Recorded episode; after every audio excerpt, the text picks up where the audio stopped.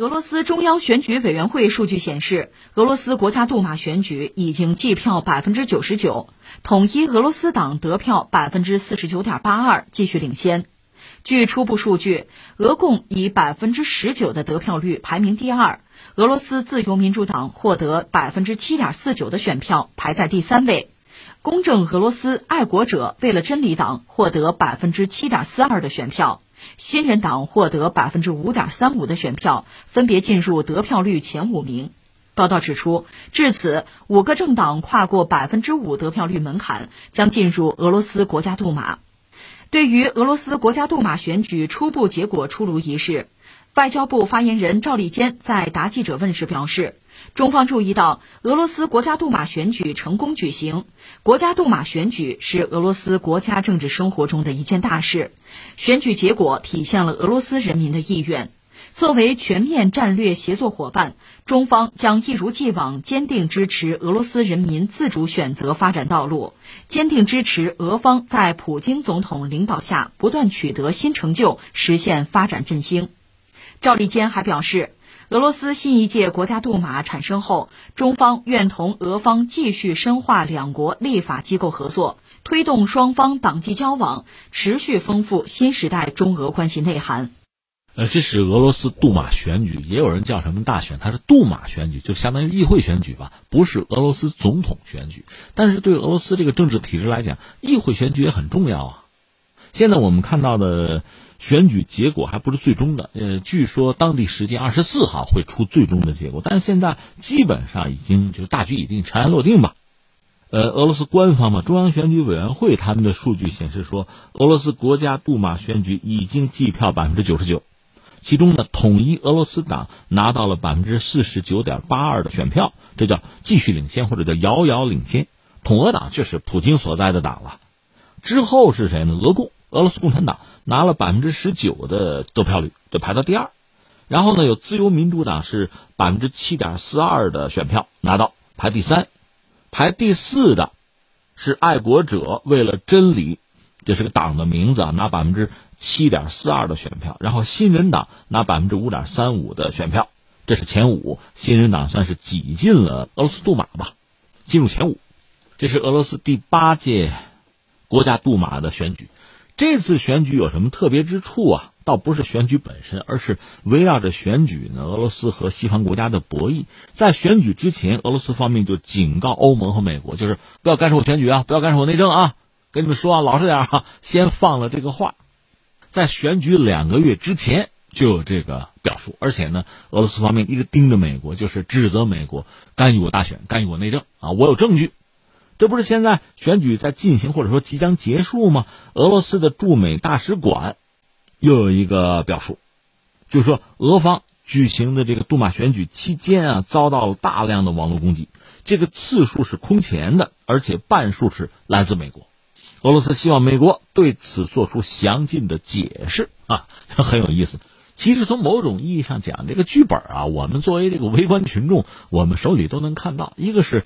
西方嘛，美国、欧盟嘛，对于很多国家大选呢高度关注，我们加个引号，高度关注，而且呢，积极干预。这里边很典型的哈，我觉得是两类，一类呢，比如说像这个乌克兰，他闹那个颜色革命、橙色革命，原来那个亚努科维奇被逼出逃俄罗斯，然后波罗申科上台，就整个这个过程，乌克兰呀改天换地啊，这算是西方成功了。那么俄罗斯实际上就输掉了，对乌克兰的影响力啊。最后，俄乌等于说是也反目成仇。另外，像白俄罗斯，就是今年年初的事儿嘛？也是总统大选，在大选之前也是出了一系列的问题。但是最终呢，卢卡申科这个位置你没有撼动，没有撼动怎么办？我不承认呐，西方不承认，普遍不承认，就指责他这个大选不透明啊，不公正。以前我们也聊过埃及嘛，穆巴拉克被茉莉花革命推翻了，然后人民群众选的是穆兄会，这是西式民主啊。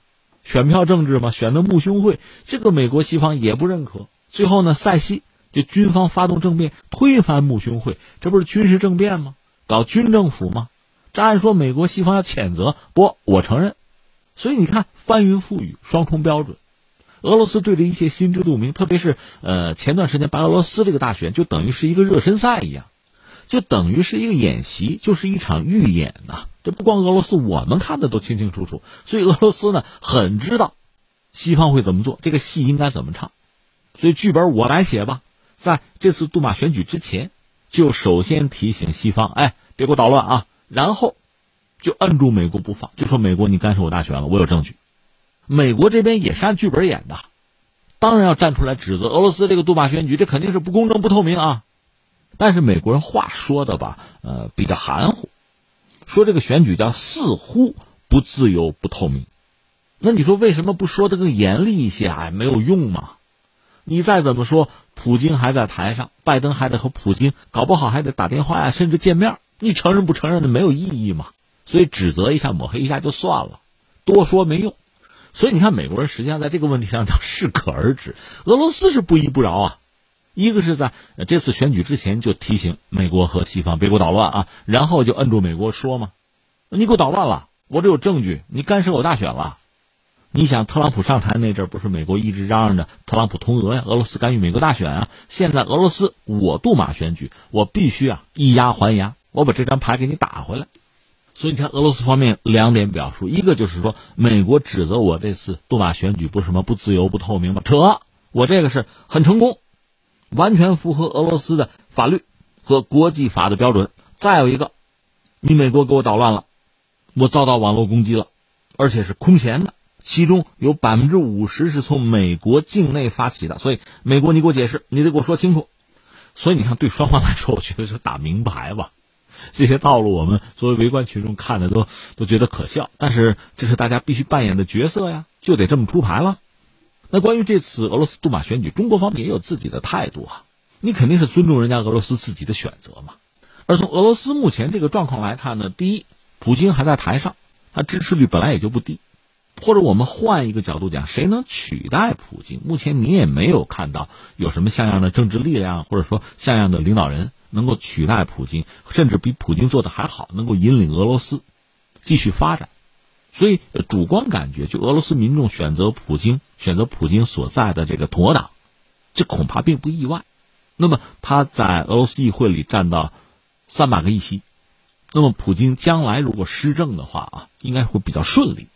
就他这个杜马的选举本身，代表俄罗斯相当的民意和俄罗斯目前的国情，这真实的状况恐怕就是这样子。